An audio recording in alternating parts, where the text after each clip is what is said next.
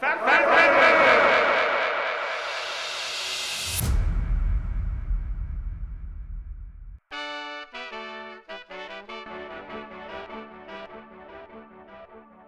クトリズム・ラディオオフィス N1 の高間です。本日も前回に引き続きファクトリズムを作った張本人元八尾市役所員の松尾さんにお話を引き続き聞いております。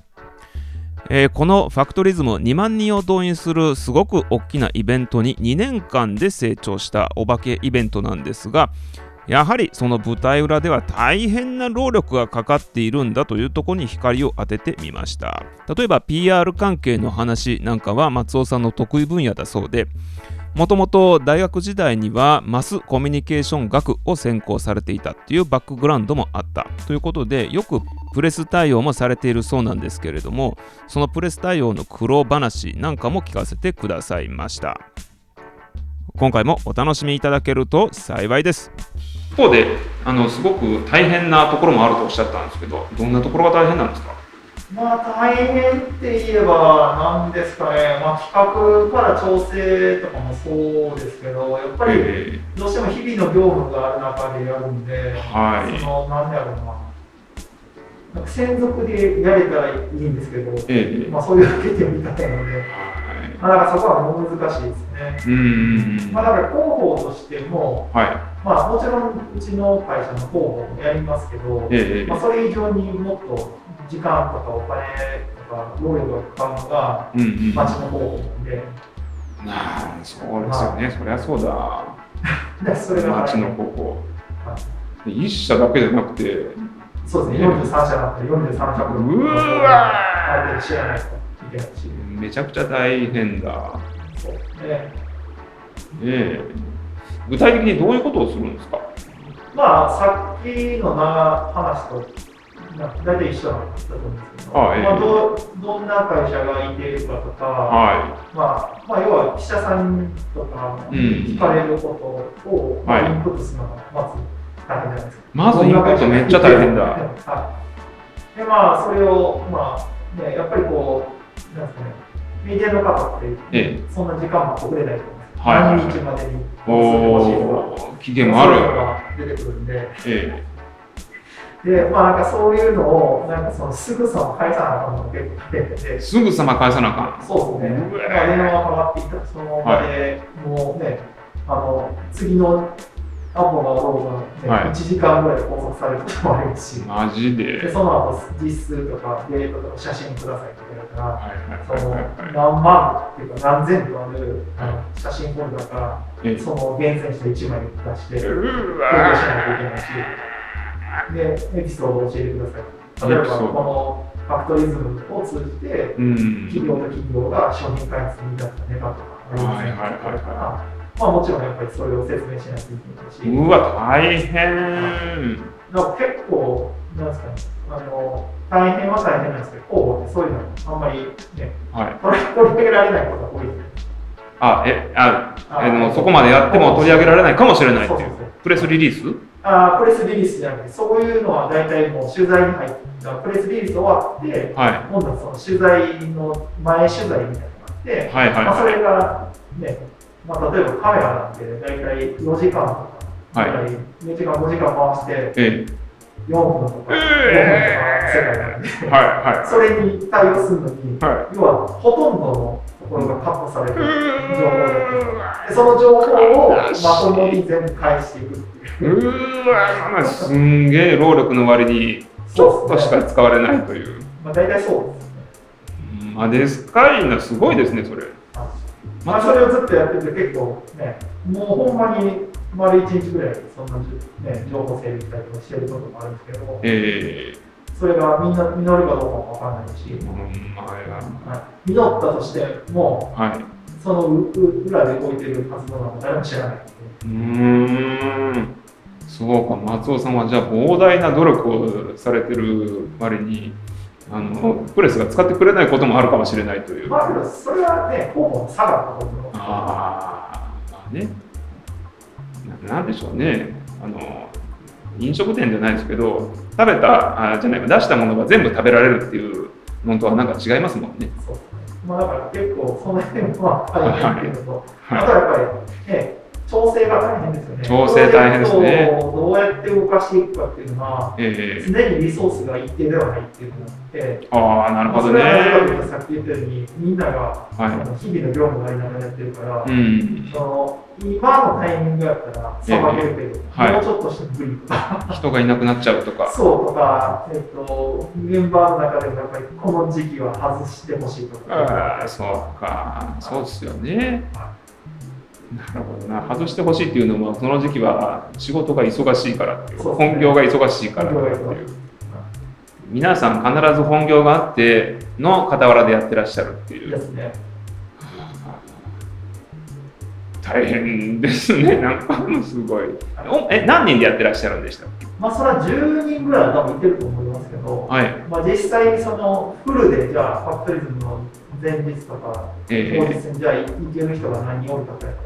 えー、2、3人とかで、2、3人。あ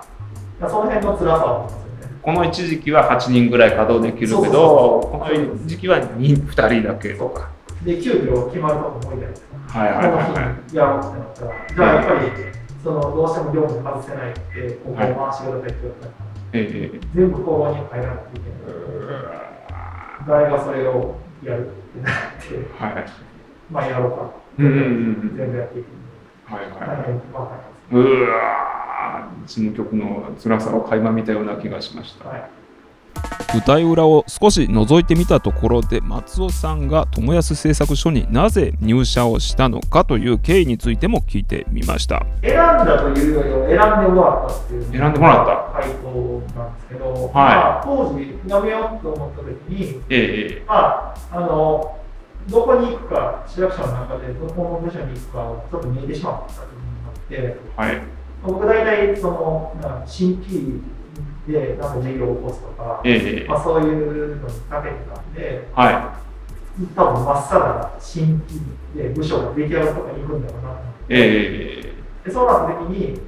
なんかもう産業離れるなと思っに、はい、この今の産業とか中小企業さんの人脈と、うん、そのプロジェクトを立ち上げたりとか、はい、したりとかっていう、まあ、スキルっていうのがあって、うん、まあ、食堂に行きたいのに、食堂で生かされないのは市役所ってさがったんですよ。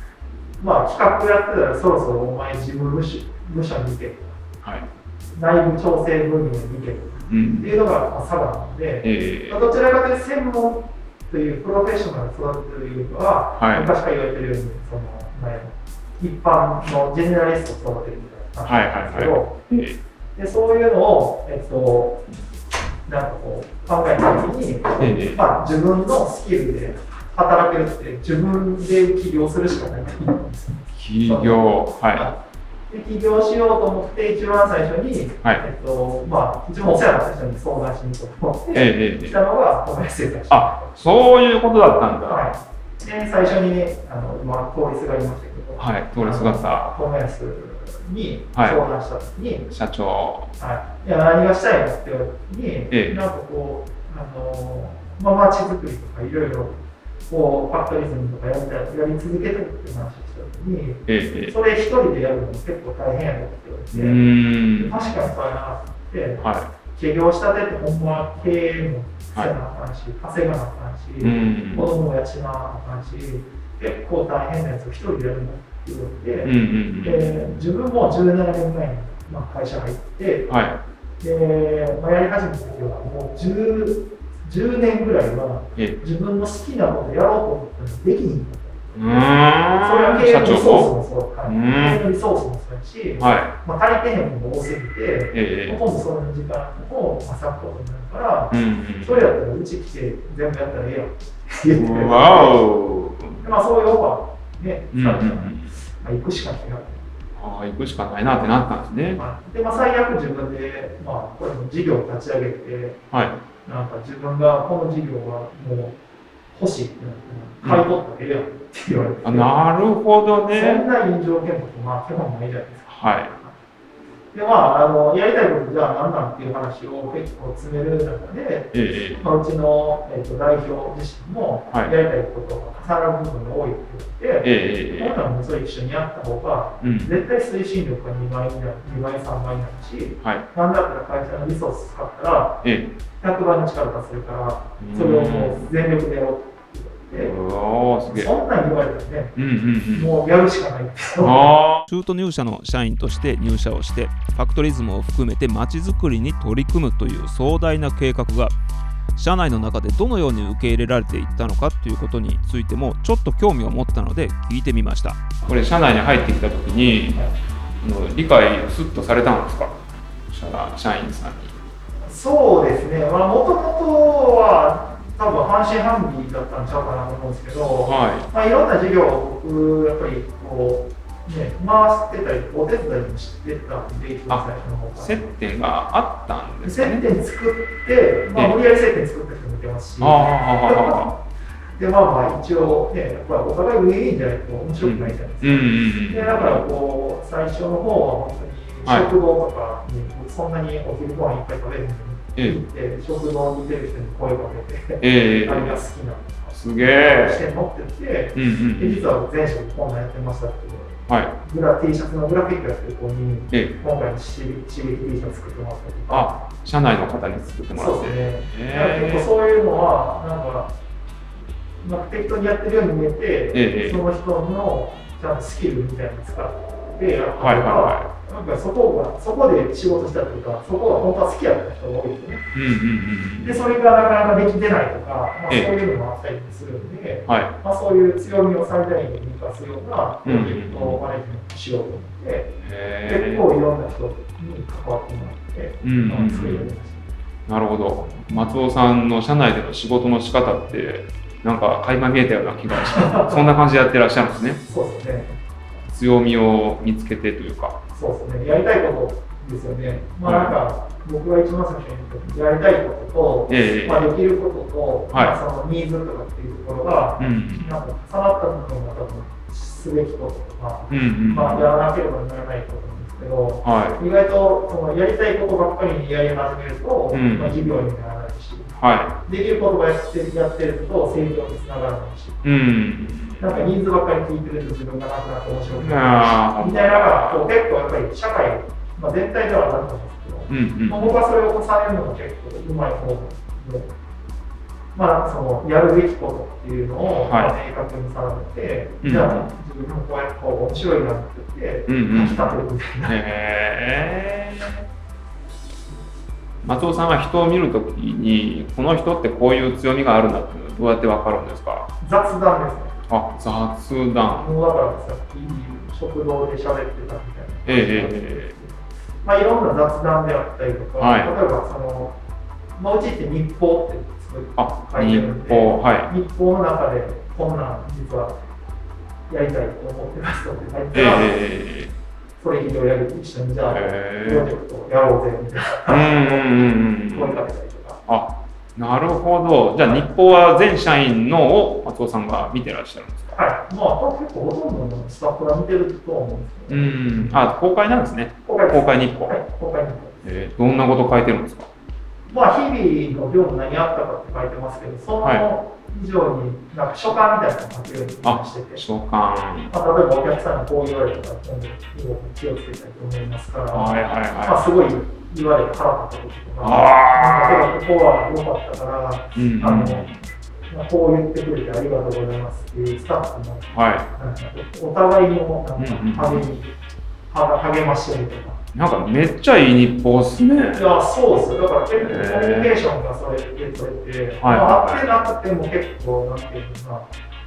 な、あの大体人なりが分かるように。あ、なるほどね。その日本の文章読んだらね。そうですね。すごっ。なるほどな。じゃあその文章をチェックして、あ、この人ってこういうところに喜びを感じるんだとか、こういうことに工夫してんだなとかっていうのを把握していかれたと。そう。ですね、まあ、だから社内のなんかそのスタッフ、まあ、本社のスタッフはよりそれで分かる、まあ、なんかようになってるけど、まあ普段からコミュニケーション取れないところで、まあ、うち3箇所、はい。えっと、拠点あるんで、まあ、その辺はまだ全然分かってないところがありますけど、はいはいはいはい、できるだけ本社のスタッフのスキルとか、面白い。面白いなと思う部分とかは、うんうん、まあ、いろんな事業もそうですし、はい、雑談まあ、なんかこう、あって、コーヒー入れるときに話しかけた人として。へー。すげえ。なんか、プロジェクトマネジメントをするのに、そういう能力って多分必要なんですね。松尾さんみたいな雑談をする。そうですね。まあ、特に、ほとんどビジネスは雑談からしか始まらないって僕はほんまに思ってるんで、えー、なんかその、無駄ってみんな思うかもしれないんですけど、はいえーいや雑談こそすべき、やっぱり全然違う興味ないし、そこうまくないのに朝にしても、はい、意味ないじゃないですか。やらされしようとか言って、まあ、できる限りね、例えばその T シャツ作るときも、はい、あなたに T シャツ作るって言ったら、そうですかってなるけど、これが200人とかにスタッフ300人の人が来て、うん、街中が刺激 T シャツ、自分がデザインして刺激 T シャツ着るようになんねんって言ったら、うわすごいっすね、それってなる。うわってなるなる。で、なんかそれぐらいが言ったらないと、うんうん、なんかただ単に業務、作業ってなるけど、はいはいはい、人からその300人が着るってなった瞬間に真剣にデザインしようと思っちゃうんですよ。で、そんなに残んでったら、はい、って思って、で、最後作ってもらったら、もちろんその子に、持って帰ってる。うんうんだかその子が言うと、まあ、普段着れるようにします。へえー、嬉しい。で今、松尾さん、ちょうどその、今お話のね、刺激 T シャツ着てらっしゃいますし、で社内のそのデザインとされた方とか、それ見てるわけですよね。そうですね。あ、来てくれてるよって。とかやっぱり NHK の取材だった時も、はい、みんなで来てるって思ったら、はい、露出が上がるんですよ。やっぱりデザイナーとかクリエイターさんが、何が一番嬉しいかってやっぱり、そうやって使ってもらってるシーンいや、本当本当。作品だけで終わったら意味なんだけどね、うんちゃんと利用されたこととか、はい、そういうのが、ちゃんと僕も日報とかフィードバックしてるうんうんうんうん。嬉しいですよね。じゃあ次につながります。へえなるほどなすごいなこういうイベントごとに限らず大きなことを成し遂げるってなった時に一人でできることは限られていて周りにいる仲間たちの強みとか得意を見つけてそれを上手に組み込んでいくというプロデューサー的な役割を担っていらっしゃるんだなということが分かりました。例えば食堂で雑談をしてみたりとか、まあ、そういったあの地道なことを通してやっていってらっしゃる姿がよく分かりました。ちなみに来年はどんなことに取り組むファクトリズムでは予定っていうか、まあ、まだ先の話なんですけど何かありますか？そうですね、まあ、来年というか、まあ、今年の延長戦みたいな感じで、えー、10周年はしたっていう感じにしてるんですけど、はい。まあ、結構いろんなえっと、試行錯誤はしていこうということで、ええ、例えば2025年の大阪・関西万博に近づくためには、はいうん、ある程度テクノロジーを駆使しないといけないと思って。テクノロジー、はい。まあ、例えば、町工場に行くのって、え、あのキャパシティが限界あるじゃないですか、うん、はい、まあ例えば工房だと5人ぐらいしか入ら。れない、うんうんうん、その大きい工場でも30人一気が限界とか。っていうのがあってまあそれじゃあ数でこなすかって言ったら、はい、なんかその作業になっちゃうと、面白くないなと思って、まあ、じゃあ何せなあかんのかなと思った時に、はい、やっぱテクノロジーで、まあ、対応しようっていうので、はい、一つはその配信関配信、で、それを今、えっと、VR と AR、まあ、バーチャルリアリティまあ、現実をなんかつなぎ合わせるみたいな、まあ、バーチャル空間で工場見学するっていう、はい、まあ、ワープ型オープンマップっていうのを、まあ、3月に今やる予定仕込んでまして。ワーワーワープ型？ワープワープ？ワープ。ワープ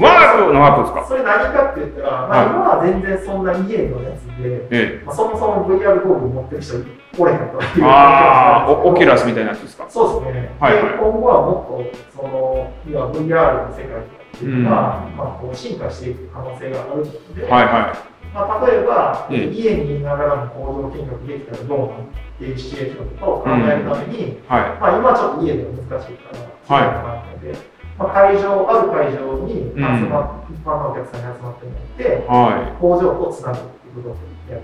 へで、あたかもバーチャルの空間の中で工場見学してる。で、それを工場と中継するっていうのを、すごい。やる。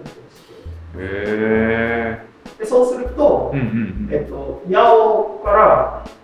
ほとんど、えっと、時差なしで、ええ、じゃあ続いての工場見学はって言った瞬間に、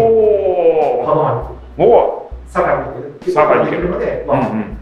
ワープや、ほんまや。っていうので、まあ、はい、今、オープンファクトリー結構大変なんですね。工場の場所って意外に近くないかったりするんで、移動が大変やなっていう話もあるので、まあ、その例えば、えっと、障害をお持ちの方とか、はい、例えば海外から来ようとしてて、うん、なかなか今、コロナで動けない方々に、はい、やっぱりエンターテインメントが届けないと意味がないので、うんえー、まあ、その届ける手段として、はい、VR を活用した工場見学のコンテンツを一つ、今年は作ります。うわ、すげえ。え、それ3月 ?3 月。今だからもう仕込みが始まってて。へえ。11月30日にとりあえず、企業さんと関係者だけの、はい、練習会じゃないですか。練習。企業体験会みたいなでそこから、えっとまあ、徐々に、はい、コンテンツを極めてで3月に、えっと、一般公開の VR の工場すげえ確かにあの工場回るってなった時に離れてますもんね工場同士って、自転車で回るにはまあまあ大変なので1日に行けても2社とかそんな感じですもんね。それが一気にできてしまうまあけど、なんかやっぱり伝える部分でまだ VR が少ないので、やっぱりリアルと、まあこう、うん、なんですか、えっと、メインにしながらも、はい、まあそういうサブコンテンツみたいなのを作っていくみたいなのは、やろう、はい、温度感とかね、肌感覚とか大事にされてる部分ですもんね。はい、なるほど。めちゃくちゃ楽しみです。はい。はい。最後に、では、アクトリズムと一緒に行ってもらっていいですか？せーの、ファクトリズムありがとうございました。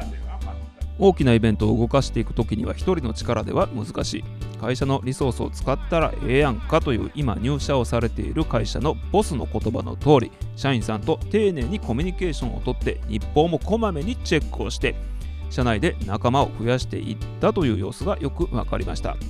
もっとお話を聞きたいなって思ったので次回以降も登場いただきながらファクトリズムの裏側やまだ紹介できていない工場様にディープに迫っていきたいと思っております。次回もお楽しみに。